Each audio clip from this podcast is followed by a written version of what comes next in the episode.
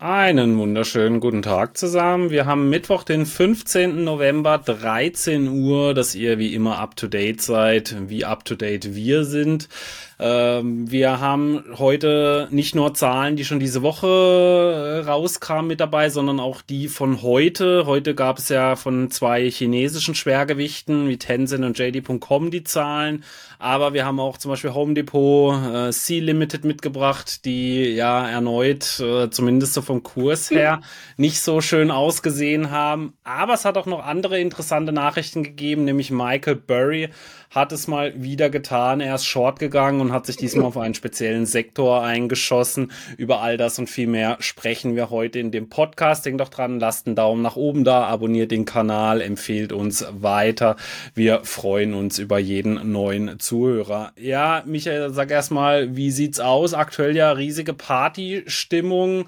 Bei dir auch im Depot. Wie sieht's aus? Naja, also die Laune ist sehr gut, muss ich sagen. Ja, also ist krass. Das ist krass. Und man sieht einmal mehr, wie schnell sich die Stimmung drehen kann. Die, äh, ich weiß nicht, ob das die wirklich nur die Saisonalität war. Die hat auf jeden Fall diesmal voll reingehauen, dass der November äh, gut wird und seit Ende Oktober, dass das wieder nach oben treten. Es hat dieses Jahr, wie gesagt, richtig gut funktioniert. Und wir haben gestern einen der besten Handelstage des Jahres gesehen. Ich glaube im S&P seit Januar. Und wir äh, haben im Russell 2000, also bei den Nebenwerten, gestern über 5% zugelegt. Also ich habe keine Ahnung, wann sowas überhaupt schon mal gab. Und ähm, dementsprechend wurden da viele, viele Aktien richtig brutal äh, nach oben gespült. Und was waren die Gründe? Ihr habt es wahrscheinlich mitbekommen. Gestern um 14.30 Uhr wurden ja die Verbraucherpreise gemeldet und die sind schwächer ausgefallen als erwartet. Gegenüber dem Vormonat gab es überhaupt gar keine Steigerung mehr, sondern äh, 0,0 Prozent. Die Prognose waren bei 0,1. Gegenüber dem Vorjahr nur noch 3,2 Prozent. Prognose waren 3,3. Also die Inflation wird massiv eingefangen. Und das hat eben jetzt gestern für eine wirklich, wirklich massive Rallye äh, gesorgt. Also ich konnte mhm. da meinen Augen kaum getraut, was da bei einigen Aktien abgegangen ist. Ich kann gleich auch noch mal ganz kurz sagen, äh, welche Sektoren da vielleicht jetzt auch in Zukunft heiß bleiben. Aber das war schon wirklich spannend zu beobachten, dass da vielleicht der ein oder andere vor allen Dingen, ähm, ja, ich sag mal, große Investor oder Marktstratege oder Hedgefonds, wie man es auch nennt, wirklich daneben lagen, weil ich glaube, bei Privatanleger war die Stimmung jetzt okay. Ne, der CNN Fear and Greed Index war so ein bisschen immer noch im Angstbereich. Mhm. Der Markt ist ja jetzt in den letzten Tagen schon gestiegen, aber es gab viele eher warnende Stimmen. Auch wieder von Mike Wilson zum Beispiel, der ja letztes Jahr gut äh, gelegen hat, aber dieses Jahr viel zu pessimistisch war. Und er hatte ja jetzt auch gesagt, ich glaube auch Goldman Sachs hat's gesagt, die Rallye ist nur kurz, kleine Bärmarkt Rallye in die Rallye hinein verkaufen. Das habe ich vor ein paar Tagen gesagt. Und gestern ist denen das Ding quasi im Gesicht explodiert, so muss man sagen. Ja, und ich glaube halt auch gestern hat es einige Shortseller erwischt, die mussten ihre Position zumindest zum Teil eindecken und ja, Verluste kassieren und vor allen Dingen ähm, Aktien, die brutal abgestraft wurden, sind also explodiert, muss man sagen. Ich weiß nicht, hast du gesehen, Enphase plus 16 Prozent. also sowas sieht man auch nicht alle Tage. Es waren vor allen Dingen wirklich querbeet die Unternehmen, die unter den hohen Anleiherenditen gelitten haben. Hier am deutschen Markt waren es der Immobiliensektor, Versorger wie Encarvis und so weiter, die sind alle richtig, richtig heftig nach oben geschossen.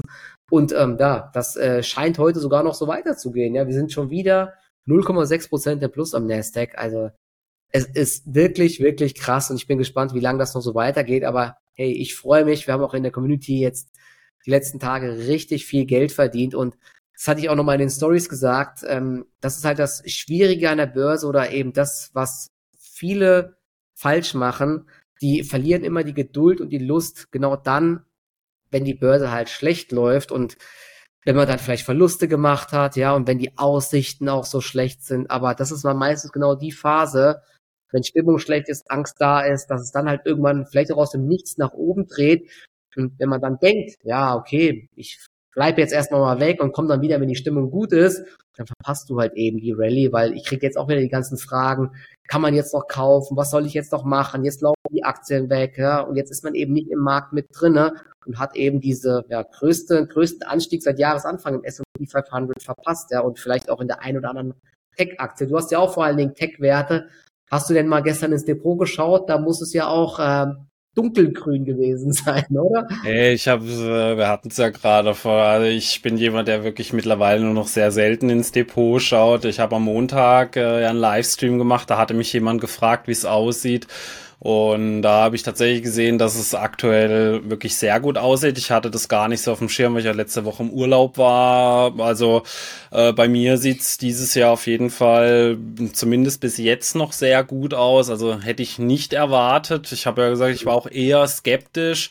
Aber ich sag's ja immer wieder, ich habe zwar eine Meinung, aber ich handle dann eben nicht danach. Das ist eben so der Vorteil, wenn man so eher langfristig orientiert anlegt, dass man halt nicht immer so nach seinem Bauchgefühl dann irgendwie anlegen muss. Ich habe jetzt gerade mal reingeschaut, also ich bin jetzt year to date fast 40 Prozent tatsächlich vorne. Also ist natürlich dem geschuldet, dass ich eben ja sehr viel Big Tech, auch noch ein bisschen ja. Bitcoin und so im Depot hab, weil äh, ja meine Zuschauer wissen es, also mein Depot besteht halt zu über 50 Prozent nur aus Microsoft, Amazon, Alphabet. Da war jetzt halt mal so ein bisschen Partystimmung, deswegen sieht's jetzt aktuell ganz gut aus in diesem Jahr. Aber da sind natürlich dann auch so, ja, so Jahre wie dann äh, mal so das Jahr davor mit dabei, wo man auch mal über 30 Prozent im Minus ist. Damit muss man dann halt leben, ja. Aber du, du ist es, wie ich es immer sag, wenn ich so nach meinem Gefühl Anfang des Jahres gehandelt hätte, dann wäre ich erstmal ausgestiegen und hätte noch gewartet, weil ich eigentlich ein wirklich sehr schwaches Jahr erwartet hätte, ja. Also da hätte ich jetzt voll dann in die ja, ins AA reingelangt, wie man so schön sagt, ja. Mhm. Und äh, da sieht man halt wieder, wie wichtig es ist, dass wenn man wirklich so diese langfristige Strategie hat, dass man da auch wirklich treu bleibt und nicht dann mal sagt, ja, jetzt mache ich aber doch eine Ausnahme oder jetzt habe ich doch ein schlechtes Gefühl. Ich hatte Anfang des Jahres wirklich ein schlechtes Gefühl. Ja, äh, ja das, gesagt, ist auch nochmal ganz wichtig. Das hat nämlich auch ganz viel die mir geschrieben. Ich habe ein schlechtes ja. Gefühl, soll ich denn jetzt meine ETF-Sparplaner aussetzen? Ja, genau. Auch genau falsch. Wieso willst du ja. die Sparpläne aussetzen? Du kriegst doch dann die Aktien sogar günstiger. Und genau in der Phase, wo es runtergeht, hast du eigentlich den Hebel, ja. ja. Nicht in die Stärke hinein immer aufstocken, sondern wenn genau. es mal knallt. Dadurch äh, machst du eine Outperformance. Ja, genau. Und äh, ja, die letzten Tage wirklich hervorragend, kann man auf jeden Fall so sagen.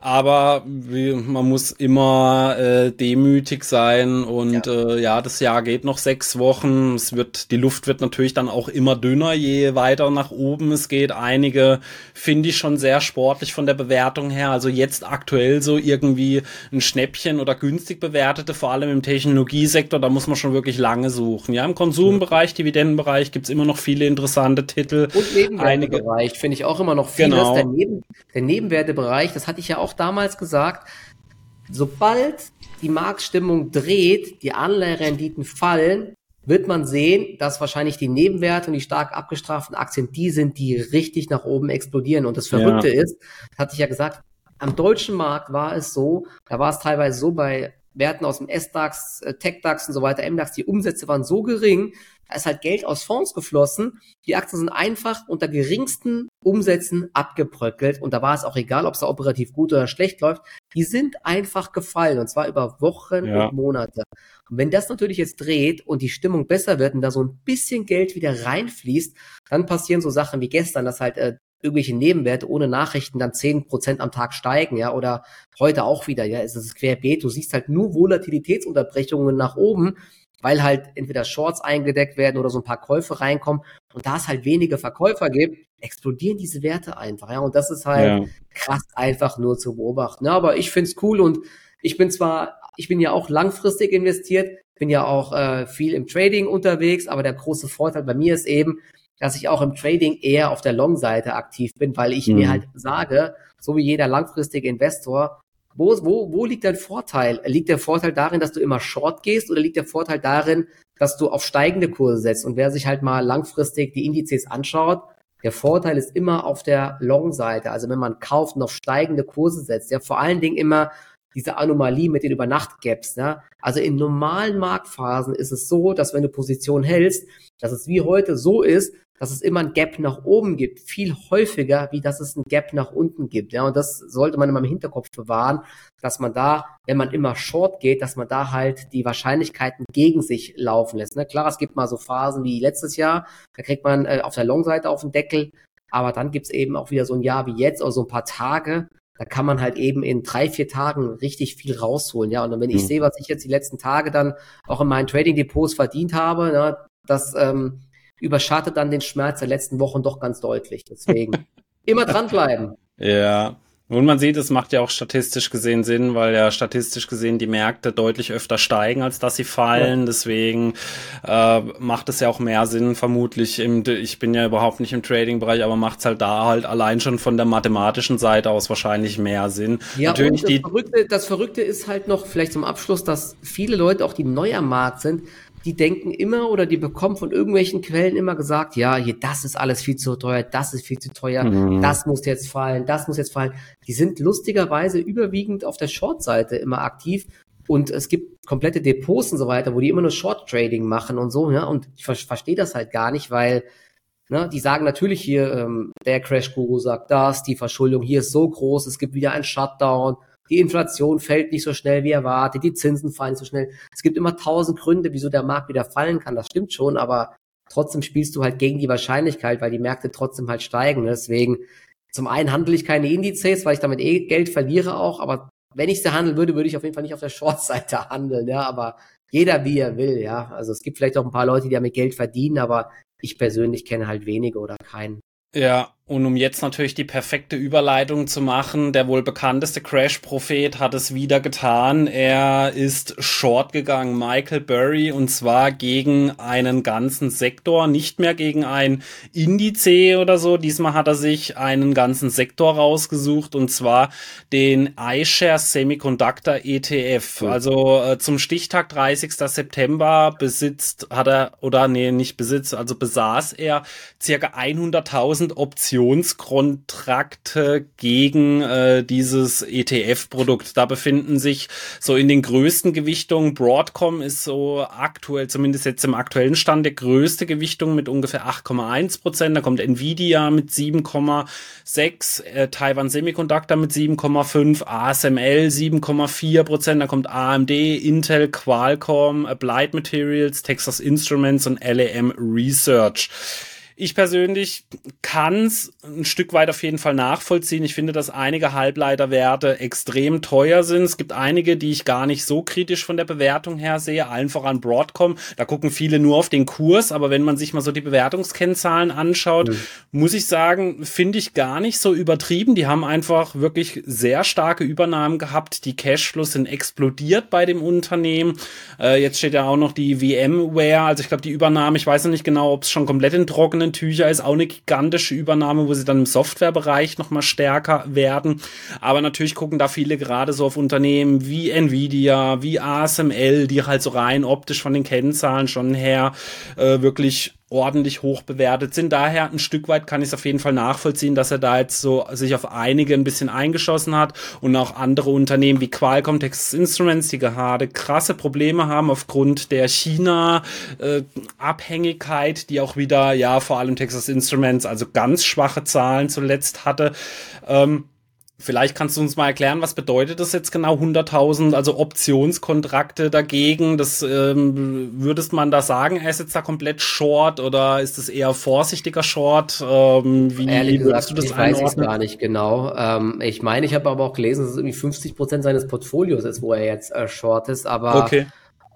Aber ich, aber äh, da war ja auch davor mal eine Zeit lang Short und das waren aber auch dann irgendwie, wenn man das umgerechnet hat, war davon doch wieder gar nicht so viel und man weiß ja auch gar nicht, wie es zum jetzigen Zeitpunkt ist, ob er das mhm. wieder geändert hat. Also wie, das war doch immer schon so, ne? Michael Burry hat äh, 50 der letzten drei Crashs vorausgesagt. Genau, also ja. ich äh, weiß auch gar nicht, also klar, einige der Positionen sind vielleicht äh, recht teuer bewertet, aber wenn ich mir die Stärke im Sektor anschaue und ähm, der Trend ist sehr stark, also ich persönlich würde auf jeden Fall nicht short gehen im Sektor, ähm, aber gut, der äh, macht das schon lange, vielleicht weiß er ja auch, was er tut oder er ist vielleicht auch gar nicht mehr short, keine Ahnung, ne? aber ja, ich, also ich, mit so, mit sowas ich glaube jetzt äh, so, so jetzt, um hinterher den Klugscheißer zu machen, weil das war ja zum 30. September. Bisher wäre es wahrscheinlich nicht so gut ausgegangen, seine Short-Option, weil äh, Nvidia ist ja, glaube ich, auch wieder nahe dem All-Time-High oder äh, also nah oder ist sogar ist, auf ja. All-Time-High, ja.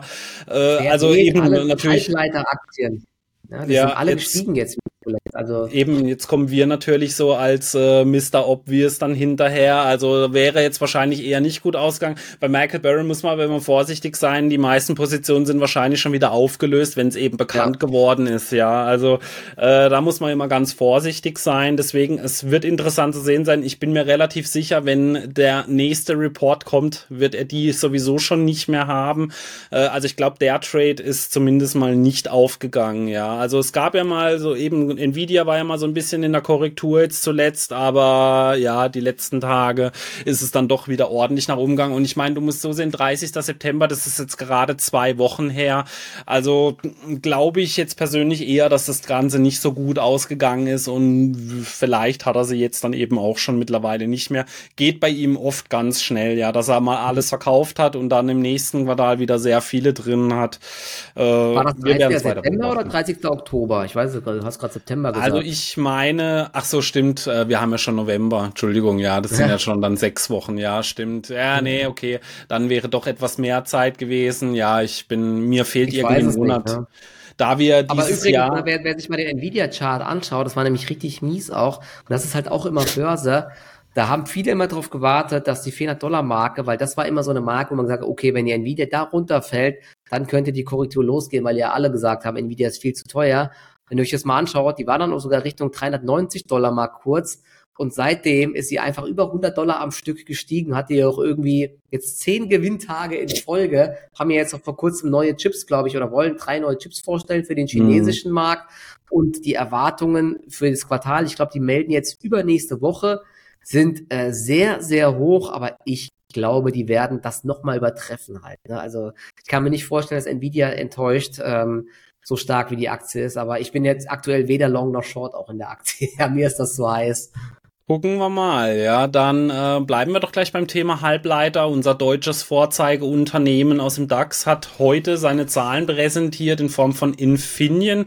Wenn ich richtig informiert bin, hast du die im Depot, oder? Ja. Ich genau, habe im Langfristdepot, genau. Ja, bin damit genau. auch echt sehr solide im Plus aktuell. Die war aber auch natürlich schon mal deutlich stärker im Plus, mhm. aber ja, hat sich äh, heute vor allen Dingen ganz gut entwickelt, muss man sagen. Ne?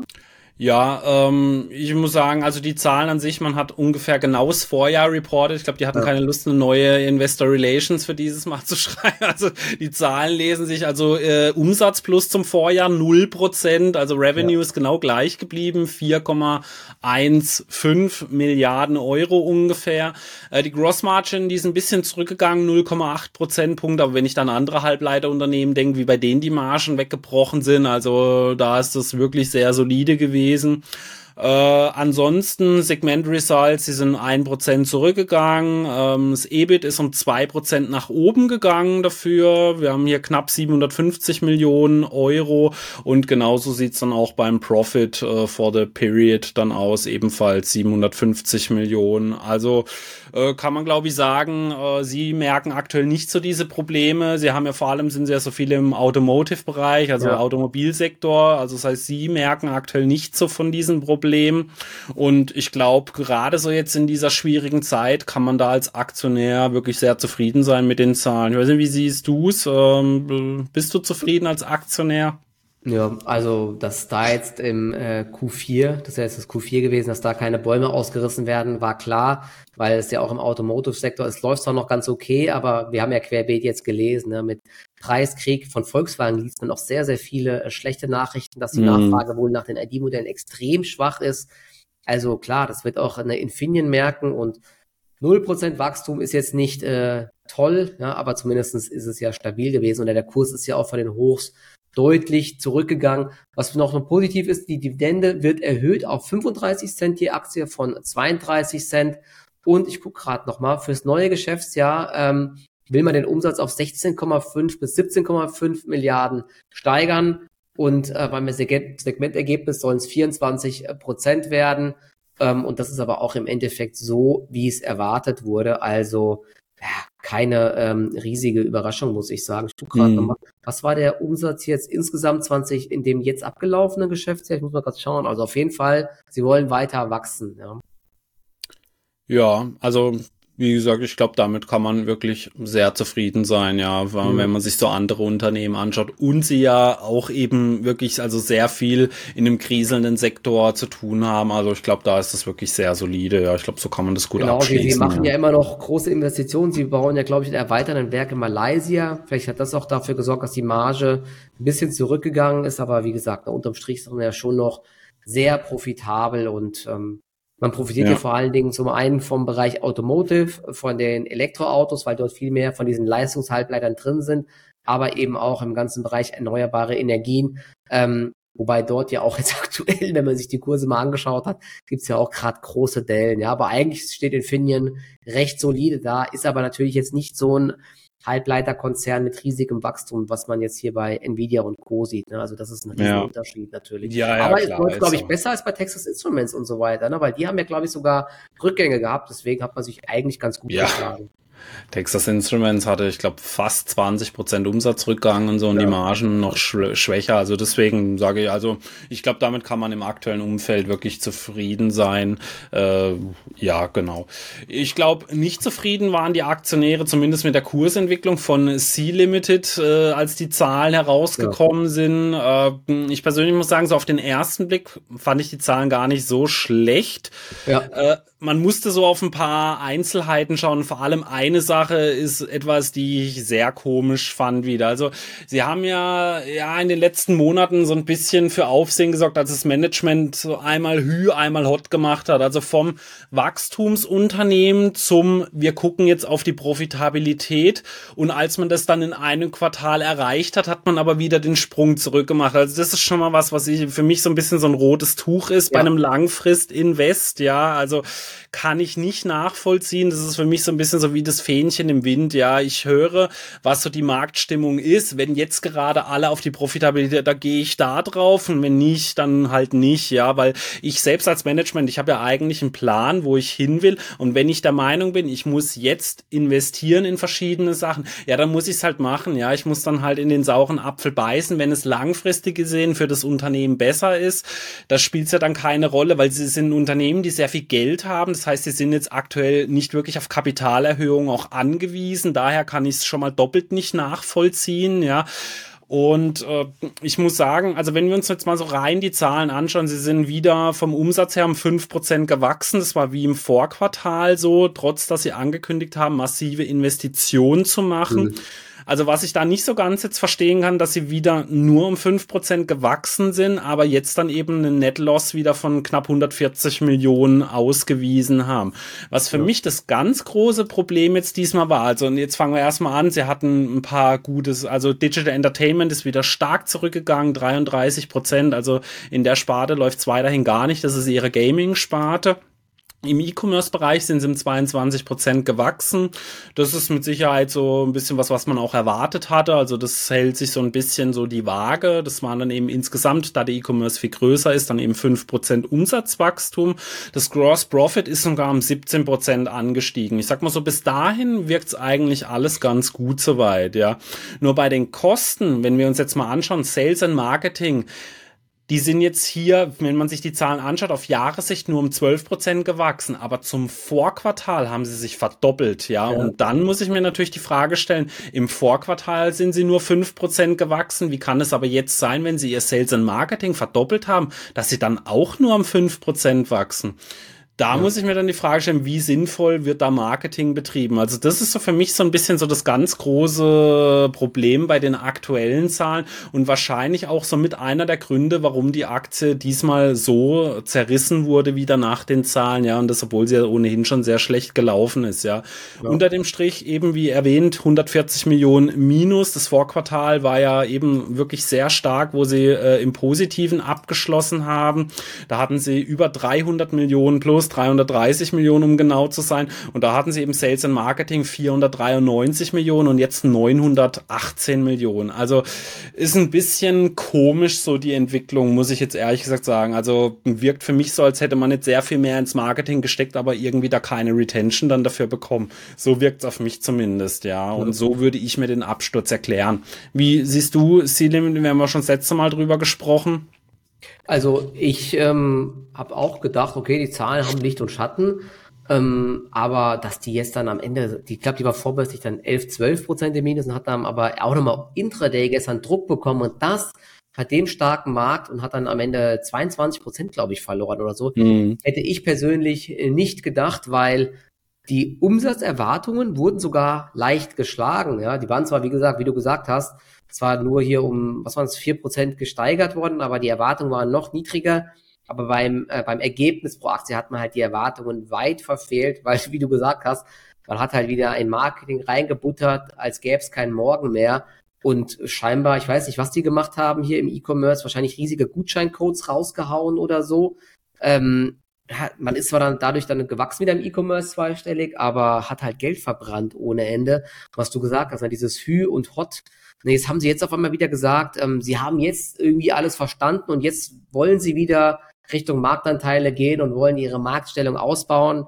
Deswegen äh, investiert man wieder jetzt viel, viel mehr Geld.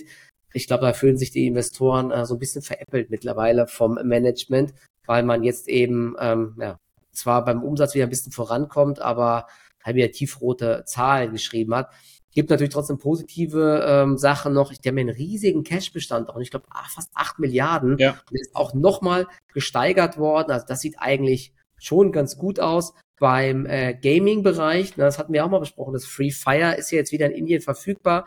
Gegenüber dem Vorjahresquartal gab es zwar deutliche Rückgänge, aber ich glaube, gegenüber dem Quartal davor gab es wieder ein bisschen, konnte man wieder ein bisschen zulegen. Also das war vielleicht positiv, aber dass man das Marketing eben, ähm, ich glaube, um 50 Prozent gesteigert hat im E-Commerce gegenüber dem äh, Vorjahr, das ist halt echt krass. Ne? Und gegenüber dem, hast du gesagt, gegenüber dem Vorquartal verdoppelt und dafür dann am Ende nur diese mickrigen paar Prozent mehr Umsatz. Ja, wahrscheinlich und, ist das der Grund gewesen. Und ich glaube, Sie haben auch jetzt gesagt, in Zukunft will man weiter Gas geben, also schwarze Zahlen wird es erstmal nicht geben. Ich finde das Unternehmen weiter schon spannend, ja, aber die große Sorge ist ja auch, und deswegen geben sie wahrscheinlich auch so viel Geld aus, dass jetzt äh, weitere Player reinkommen in den Markt, seien es TikTok oder ähm, keine Ahnung, wie es ja noch alles gibt, hier Alibaba und Co., die da alle um Marktanteile kämpfen und da ist jetzt eben die Sorge, dass man da wieder kaum Geld verdienen wird oder der Kampf um Marktanteile einfach sehr hoch sein wird. Ne? Also trotzdem, ich muss sagen, mich hat diese Kursreaktion doch jetzt überrascht, ne? weil sie hat sich zuvor eigentlich ganz gut gehalten und dann werden die Kursgewinne von Wochen an einem Tag ausgelöscht. Das ist Börse ist brutal. Ja, aber das ist genau der Punkt, den ich ja gesagt, den du jetzt angesprochen hast. Sie haben knapp acht Milliarden insgesamt an Cash. Das heben sie nämlich in ihrer Investorenpräsentation vor. Wieso mussten sie in dem letzten Quartal irgendwie auf einmal beweisen, dass sie profitabel abschließen können und dann direkt wieder umswitchen? Das macht absolut keinen Sinn. Das ist für mich einfach ein Zeichen von einem schlechten Management, ja. Und wie du gesagt hast, sie haben auch nochmal hervorgehoben, dass sie auch im E-Commerce-Bereich in einem sehr herausfordernden Umfeld sind. Sie haben ja da Lazada oder Latstar, ich weiß nicht genau, wie, wie sie heißen, so als Konkurrenten. Äh, dann äh, TikTok-Shops ist ja mittlerweile da auch so ein Thema. Ich mhm. muss halt mittlerweile sagen, es für mich fühlt sich C-Limited mittlerweile wie die schlechtere Mercado Libre an. Also so im Digital Entertainment-Bereich, es geht nicht mehr viel, es wirkt auch nicht so, weil ja klar, das mit dem Free Fire und Indien, das haben wir auch positiv hervorgehoben, das kann nochmal so für einen positiven Aspekt sagen, aber man hat auch nicht so das Gefühl, dass jetzt mal wieder irgendwie was Neues kommt, so ein neuer Banger und dann sind sie halt eben doch sehr abhängig von ihrem E-Commerce-Bereich. Und da muss man sich dann natürlich die Frage stellen, wieso gucke ich mir dann nicht eher eine Mercado Libre an? Natürlich sehr viel höher bewertet, weil die aber auch jedes Quartal immer wieder Monsterzahlen abgeliefert haben. Auch eine Coupang, die mittlerweile äh, profitabel arbeitet. Das sind zwei spannende Unternehmen im E-Commerce-Bereich, die ich zum aktuellen Zeitpunkt deutlich nach Sea Limited vorziehen werde, weil für mich im Digital Entertainment-Bereich bei denen aktuell halt absolut nichts mehr geht und sie vom Management her einfach wirklich ja fragwürdige Entscheidungen zuletzt getroffen haben, was mich persönlich eben immer sehr skeptisch dann einfach stimmt. Ja, es ist schade. Ich fand das Unternehmen eigentlich auch immer sehr stark, auch eben noch so die Fintech-Sparte, die ist aber halt aktuell noch nicht so wirklich erwähnenswert äh, von der Größe her. Die wächst auch sehr gut, ja, aber man weiß halt nicht so ganz, wo geht die Reise da jetzt hin. Also sehr insgesamt, schwieriges Thema. Ja, insgesamt, das darf man nie unterschätzen, so das Vertrauen ins Management und so weiter, wenn die enttäuschen oder wenn Investoren das Gefühl haben, da gibt es keine, keine Strategie, keine nachhaltige, ja. dann haben es Aktien wirklich extrem schwer. Das hast du auch schon bei anderen Aktien gesehen, ja, dass dann auch die Aktien halt auch zu einem riesigen Discount gehandelt werden und die keiner mehr ja. kaufen will, wenn du irgendwie keinen Track Record hast, dass du zum Beispiel bei Quartalszahlen die Erwartungen erfüllst oder dass du eine nachhaltige Strategie hast, dann, dann dieses, ich glaube, das ist echt das Hauptproblem, dieses Hin- und Herspringen. Erst sagen, wir sind profitabel, dann wieder, wir investieren wieder viel, ja, also das macht keinen Sinn. Irgendwie. Ja, und vor allem, man hat auch nichts davon gesehen, dass diese Investitionen irgendwie Früchte getragen haben, ja. Also eher im Gegenteil, man muss sich die Frage stellen, wenn sie nicht dieses Sales und Marketing fast verdoppelt hätten, wären sie dann noch geschrumpft oder das sind ja auch so Fragen, die man sich dann noch dazu stellen muss. Also ja, ein sehr, sehr komisches Quartal auf jeden Fall. Also, also, also Fazit aber trotzdem nochmal, ähm, sie werden aber auch nicht pleite gehen, ne? sie haben einen riesigen Cashbestand, nee. da muss auch keine ja. Sorgen machen. Man muss jetzt nicht überstürzt seine C-Limited-Aktien zum Beispiel verkaufen, wer sie hat. Aber ob da jetzt eine schnelle Trendwende kommt, die sehe ich ähm, eben auch nicht, weil wir das Thema auch schon oft hatten. Diese harschen Abstürze nach enttäuschenden Zahlen, da dauert es teilweise sehr, sehr lange, bis da wieder Vertrauen gefasst wird. Vor allen Dingen, wenn das Management irgendwie ähm, ja, einmal so sagt, einmal so sagt. Ne? Deswegen, also ja. man braucht wahrscheinlich viel Geduld einfach in der Aktie, wenn sie denn überhaupt mal wieder steigt. Definitiv, ja. Ja, eine Aktie, bei der sich Geduld eigentlich immer gelohnt hat, ist Home Depot gewesen. Die haben äh, die Woche Zahlen präsentiert. Sie waren ja einer der ganz großen Corona-Gewinner. Und vor allem, sie haben auch noch sehr lange ihre Zahlen gehalten. Jetzt so dieses Jahr ist mal so ein bisschen so das Jahr der, ich weiß nicht, wie man sagt, Ernüchterung vielleicht von den Ergebnissen zumindest. Die Umsätze sind jetzt im aktuellen Quartal drei Prozent zurückgegangen auf 37,7 Milliarden Dollar. Äh, der Rohertrag ist um 3,7 Prozent zurückgegangen. Also bei ihnen merkt man nicht so diese Diebstahlproblematik. Auch wenn man mal so im einen oder anderen Video habe ich glaube ich auch mal einen Home Depot gesehen, der leer geräumt wurde. aber so geklaut. Genau, ja. Aber man muss halt so sagen, Home, Home Depot ist, glaube ich, auch von vielen Sachen doch zu großvolumig, als dass man da einfach mal reingehen könnte und alles mitnehmen kann. Ja, also äh, bei ihnen merkt man es auf jeden Fall nicht an der Marge, weil drei Prozent Umsatzrückgang, 3,7 Prozent Rohmarge, das ist, glaube ich, im aktuellen Umfeld trotzdem dann eine Entwicklung, die äh, sehr viel besser als bei vielen anderen ist. Was allerdings sehr so ein bisschen negativ aufgefallen ist, ist, das Operating Income ist zweistellig zurückgegangen um 12 Prozent und das lag äh, vor allem also an beiden Kostenpunkten eigentlich. Also sie hatten deutlich mehr Kosten bei Selling General Administrative. Die sind ungefähr 170 Millionen hochgegangen und äh, Depreciation und Amortization, die sind sogar zweistellig nach oben gegangen, 12 Prozent. Und das hat dann insgesamt dafür gesorgt, dass die OPEX um 3,6 Prozent nach oben gegangen sind und das bei drei Prozent Umsatzrückgang. Das ist dann natürlich der Cocktail, der dafür sorgt, dass die äh, operativen Ergebnisse deutlich nach unten gehen und dann auch unter dem Strich die Net Earnings 12% rückläufig waren. Allerdings hatte man eigentlich wohl sogar noch schlechtere Zahlen ja. erwartet. Und man muss halt auch sagen, mittlerweile ist jetzt auch schon bei Home Depot wirklich einiges Negatives eingepreist. Ich finde sie von der Bewertung her aktuell sehr attraktiv. Sie sind bei mir auf der Watchliste ganz oben aktuell auch für mein Depot. Ist, finde ich, ein super langfristig orientiertes Unternehmen, äh, was eine gute Capital Allocation hat, also sehr starke Dividenden und Ausschüttung und Wachstumsraten. Also wirklich ein sehr interessantes Unternehmen eigentlich, ja.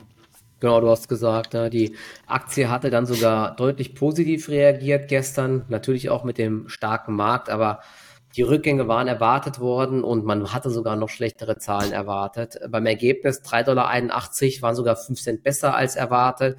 Beim Umsatz minus 3 Prozent. Ähm, 37,7 Milliarden. Das ist auch echt riesig, das Unternehmen. Ja. Immerhin um 70 Millionen besser als erwartet. Ne? Und auch beim, beim Ausblick, ähm, ich glaube, da liegt man im Rahmen der Erwartungen und dementsprechend hat die Aktie positiv reagiert. Ich habe gerade eben aber auch noch, ich muss gerade mal schauen, beim ähm, Ausblick für das Geschäftsjahr 24 rechnet man auch noch mit einem Umsatzrückgang von drei bis vier Prozent ähm, auf 151,1 bis 152,7 Milliarden. Da lag der Konsens bei 152,8 Milliarden. Also man trifft den Konsens nicht ganz. Hm. Beim äh, Gewinn pro Aktie soll es auch nach unten gehen. Also ja, braucht man vielleicht auch. Also die Kursrakete wird es vielleicht jetzt nicht direkt geben, aber ja, es ist ein solides Unternehmen und der CEO hat gesagt, Sie sind natürlich weiter von Ihren strategischen Initiativen begeistert und werden weiterhin ins Business investieren das beste vernetzte Einkaufserlebnis bieten und den Anteil der Pro-Kunden erhöhen und die Filialpräsenz vergrößern. Also, ja. Ich wollte es auch gerade noch sagen, was, äh, was für mich Home Depot immer so ein bisschen interessanter macht im Gegensatz zu Lowe's, dass sie viele Geschäftskunden, also mehr Geschäftskunden als Lowe's haben, also sehr viele große Abnehmer. Und das merkt man jetzt dann eben auch vielleicht, dass es dem einen oder anderen Unternehmen, das halt eben so im produzierenden Gewerbe vielleicht eben doch nicht so gut geht aufgrund der aktuellen Situation. Und das spiegelt sich jetzt dann halt auch so ein bisschen in den Zahlen wieder. Und was vielleicht der ein oder andere auch noch nicht weiß, äh, dass Home Depot auch sehr viele Immobilien besitzt, also viele, äh, vor allem so von ihren Bürogebäuden, wenn ich es richtig weiß, oder auch Logistikzentren mhm. oder so, da besitzen sie sehr viele äh, Immobilien. Man sieht es nämlich auch in der Bilanz, also Net Property and Equipment, da besitzen sie über 25 Milliarden Dollar an Sachwerten. Das ist auch ein Unternehmen, das sehr viele Immobilien besitzt. Deswegen ist auch ihr Eigenkapital so niedrig, weil sie dadurch hohe Kredite dann eben haben. Aber da steckt dann oft auch so ein bisschen noch ein hoher innerer Wert dann in der Firma, weil sie haben nur 1,4 Milliarden Dollar an Eigenkapital. Das ist natürlich extrem gering. Deswegen haben die auch immer so äh, extrem krasse KBVs oder teilweise halt negative, ja. Okay. Äh, aber an sich, Lowe's und Home Depot ist natürlich trotzdem sehr nah beieinander. Aber viele fragen mich immer, ey, warum referierst du jetzt Home Depot oder so? Das ist, weil mir der Kundenstamm dann noch so ein bisschen besser gefällt, weil sie da so ein bisschen so die Strategie haben, noch mehr so auf diese Geschäftskunden, was zum Beispiel letztes Jahr teilweise sich in den Ergebnissen deutlich gezeigt hat, da Home Depot hier regelmäßig sogar ein bisschen besser war als Lowe's dann, ja. Top. Wollen wir da noch genau. zum, Abschluss, zum Abschluss JD und Tencent noch machen? Die China-Böller kommen natürlich hier mit den, noch dran. Mit den grünen Aktien, die verlegen wir dann sogar noch aufs nächste Mal, sonst wird es zu lang. Aber vielleicht, vielleicht gibt es ein Comeback äh, der äh, China-Aktien. Ich glaube, der Xi Jinping ist ja gerade auch hier in äh, San Francisco und trifft sich mit beiden. Es gibt zuletzt so ein bisschen so eine Annäherung. Man hat zumindest jetzt nicht mehr das Gefühl, dass es jetzt direkt eine Konfrontation gibt, eine militärische. Ähm, vielleicht äh, gibt's wieder ein bisschen bessere Vibes und das könnte natürlich auch den Aktien helfen. Übrigens war heute, ich glaube, Hongkong war heute 3,8 Prozent im Plus die Aktien. Also richtig, richtig dicke Rallye gab's da. Mhm. Also Tencent, muss ich sagen, hat sehr starke Zahlen für mich präsentiert. Äh, die Umsätze sind 10%, fast genau 10% hochgegangen von 140. Äh, ich muss gucken, aber das sind wahrscheinlich äh, Milli also 140.000, also 140 Milliarden Renminbi müssten das sein. Ich hoffe, äh, ich habe es jetzt so schnell im Kopf richtig überschlagen. Also sind ungefähr 10% nach oben gegangen. Das Gross Profit ist deutlich gewachsen, also auch deutlich stärker als der Umsatz. Das sind so über 20% gewesen. Also die Gross Margin Margin, die ist von 44 Prozent auf 49 Prozent hochgegangen und der mit Abstand größte Gewinner ist diesmal die Fintech und Business Services Sparte gewesen. Also die ist von 44,8 Milliarden auf 52 Milliarden hochgegangen. Äh, also da hatten sie mit Abstand das größte Wachstum, aber auch ihre anderen Bereiche, also VHS und Online Advertising sind gewachsen. Also da kann man auf jeden Fall sagen, das ist ein sehr starkes Quartal diesmal gewesen.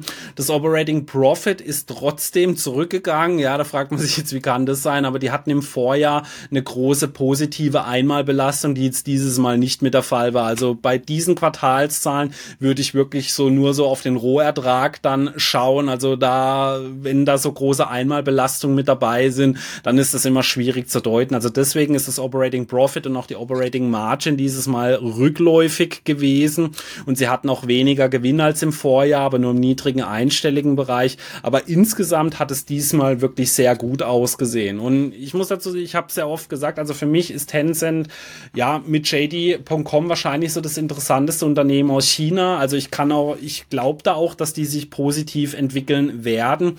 Aber gerade eben so ihre Fintech-Sparte ist für mich halt so ein bisschen so das große Problem bei ihnen, weil die Regierung ja immer wieder mal, ja, da schon eine aggressive Rhetorik in die Richtung hatte, weil ja Tencent und Alibaba sich fast 100 Prozent des Fintech-Marktes in China aufteilen. Und wenn da die Regierung dann mal auf die Idee kommt, da müssen wir was dagegen machen, dann ist auf einmal ein ganz großes Stück vom Kuchen einfach weg. Und das ist so für mich das Problem, weil dann mit Sicherheit jetzt wieder die ein oder andere Fragen kommen, ja, investierst du jetzt dann nicht doch wieder in Tencent, weil ich hatte sie ja mal lange im Depot selber.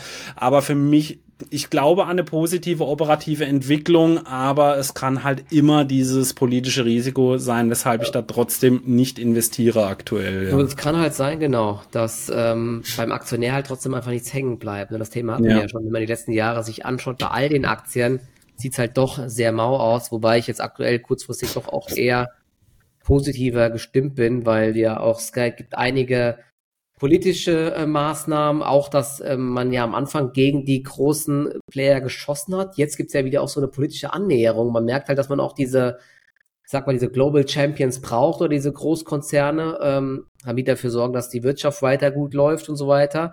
Also ganz so schlimm sieht's da nicht mehr aus. Und ich sehe gerade auch Tencent hat sogar positiv reagiert. Ja. Vielleicht ähm, mit der besseren Stimmung und äh, der Hoffnung, dass es jetzt auch keine Delistings und sowas gibt, alles, ne, das war ja auch mal, gab es ja ganz viele Themen. Ja. Oder hier ein Angriff auf Taiwan, das weiß man trotzdem alles nicht. Könnte es natürlich sein, dass die Aktien ähm, in den nächsten Wochen und Monaten gut laufen, aber es kann halt auch immerhin über immer weiter über Nacht was passieren, sei es irgendwelche politischen Einmischungen oder geopolitischen Geschichtchen. Ja, das sollte man halt einfach im Hinterkopf bewahren, denn an sich sind die Unternehmen, wie du gesagt hast, ja schon ähm, echt günstig bewertet und ähm, wachsen teilweise auch ganz gut ne, und entwickeln sich jetzt auf dem Aktienkurs teilweise ganz gut. Also deswegen, aber die Gefahr bleibt halt eben. Ne? Das ist das und es ist unberechenbar. Das kann dir ja. niemand sagen. Das könnte dir kein Warren Buffett, Ken Fisher, wie sie alle. Es kann dir niemand sagen, was da halt dann äh, teilweise über Nacht dann halt wieder entschieden wird. Und so so Unberechenbarkeiten mag ich persönlich einfach nicht im Depot. Deswegen ja. habe ich mich vor über zwei Jahren entschieden, äh, da auszusteigen. Ja. ja. Bei JD.com, die sind nicht ganz so stark gewachsen, hatten aber auch wieder für mich äh, dieses ganz positive JD Logistics. Also das ist für mich so bei ihnen auch somit die interessanteste Nebenwette, sage ich mal, am Laufen, also dass sie so ihre Logistik selber machen, denn äh, ihr Retail-Bereich, der ist äh, fast nicht gewachsen, mhm. also von 211 auf 200 oder nee, eigentlich kann man sagen 211,9 auf 212,1 äh, Milliarden, also ist quasi gleich geblieben, aber ihre Logistiksparte, die ist zweistellig gewachsen von 35,8 auf 41,7 Milliarden. Das sind in ungefähr 5,7 Milliarden Dollar, dass man das mal so ein bisschen im Verhältnis dann äh, sieht. Also wirklich tolle Wachstumsraten hier gehabt und vor allem, es ist ja nicht nur wichtig, dass Umsatz kommt, die JD Logistics Sparte, die trägt auch sogar schon etwas zum operativen Ergebnis dabei. Ja, das ist nicht viel, ja, mit 288 Millionen, aber äh, es ist natürlich trotzdem ein wirklich sehr positives Zeichen, da die sehr stark wachsen und hier äh, aktuell es auch den Anschein macht, als würde hier noch wirklich sehr viel gehen. Ja, also die bieten ja Logistikdienstleistungen für andere Unternehmen dann an. Also es bei JD.com, es läuft, glaube ich, eigentlich ganz solide aktuell. Da wird es vor allem so interessant zu sehen sein, wie sich dann nächstes Jahr entwickelt, auch so der E-Commerce-Bereich in China. Aber auch hier, ja, es gibt halt äh, sehr viele Fragezeichen. Ähm, aber mit den Zahlen an sich kann man, glaube ich, durchaus zufrieden sein. Ich fand die Tencent-Zahlen deutlich besser jetzt als die von JD.com. Aber auch die von JD.com fand ich auf jeden Fall sehr solide. Ich glaube, ja. damit. Also ich glaube, die äh, waren auch beide jeweils einen Tick über den Erwartungen auch bei JD. Ähm, mhm. Das Ergebnis ist hier noch äh, knapp gestiegen sogar. 6,9 Prozent. Ähm, das äh, Non-Gap-Ergebnis pro ADS. Die Aktie reagiert auch übrigens positiv.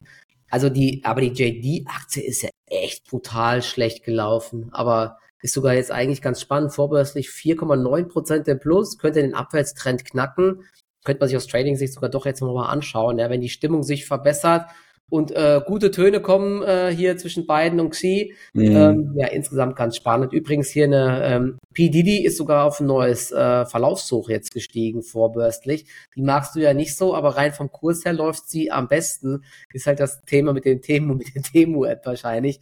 Ich gehe davon aus, wie gesagt, dass es da echt gut läuft und dass die gute Zahlen abliefern werden, aber ja, und äh, Li Auto zum Beispiel, die laufen auch ganz gut. Die haben richtig gute Wachstumszahlen, finde ich mit den besten E-Autobauer aus China, die laufen auf jeden Fall viel besser als NIO zum Beispiel. Aber ja, insgesamt ähm, kann man mal wieder einen Blick auf die Aktien werfen, wenn man im Hinterkopf behält, dass da ähm, über Nacht halt auch mal was äh, Negatives passieren kann. Ne? Das ist halt das ganz, ganz große Problem, was wir schon angesprochen haben. Ja, super. Mhm. Ansonsten, es gibt noch viele weitere ähm, Unternehmen, die gemeldet haben. Vielleicht machen wir mal so eine kleine Zusammenfassung noch dann am äh, Freitag für die Folge dann am äh, Samstag. Da gibt's wie gesagt, noch Encarvis, vielleicht so insgesamt erste Lichtblicke im Bereich der ähm, alternativen Energien, also bei grünen Aktien, jetzt mit äh, der Hoffnung auf fallende Anleiherenditen beziehungsweise dann äh, sinkende Leitzinsen. Ja, da wird jetzt, glaube ich, für 2024 schon eingepreist, dass es da wieder nach unten geht. Ich glaube, Katie Wood hat sogar jetzt gesagt, sie rechnet mit Deflation nächstes Jahr. Also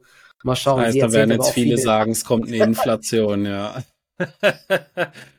Äh, ja, aber es kommen die Woche noch spannende Zahlen. Heute Abend kommen Cisco, Palo Alto Networks dran, morgen ja. Walmart, Alibaba, Siemens ist mit dabei. Also wow. wirklich sehr vieles, worüber wir auch am Freitag sprechen werden und müssen wahrscheinlich. Äh, aber wir gucken mal, weil wir hatten ja noch angekündigt, also wir werden auf jeden Fall dann mal so eine Zusammenfassung machen. Ja.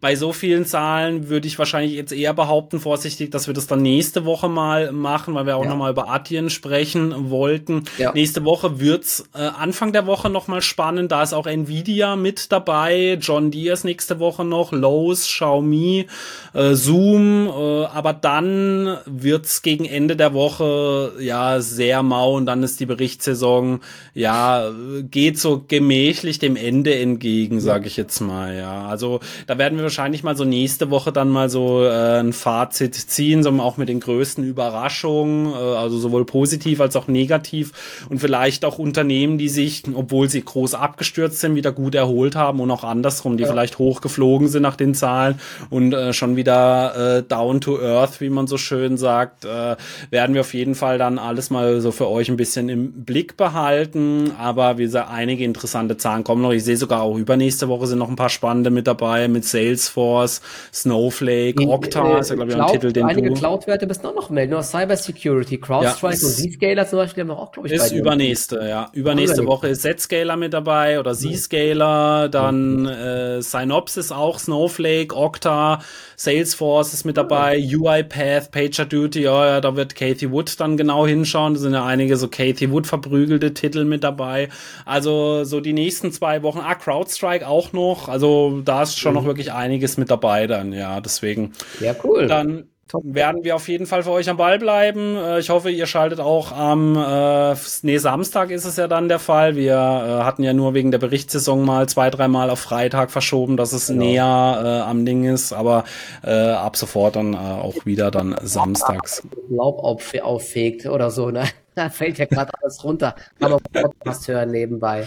Genau, ja. Also super Beschäftigung, um das nebenher zu machen. Oder wenn ihr abends nicht einschlafen könnt, ja, oh. dann äh, irgendwie so dann. Also, ich wünsche euch eine schöne Restwoche und äh, ich hoffe, wir sehen uns Samstag wieder. Macht's gut. Bis ciao, dann. ciao. Ciao, ciao.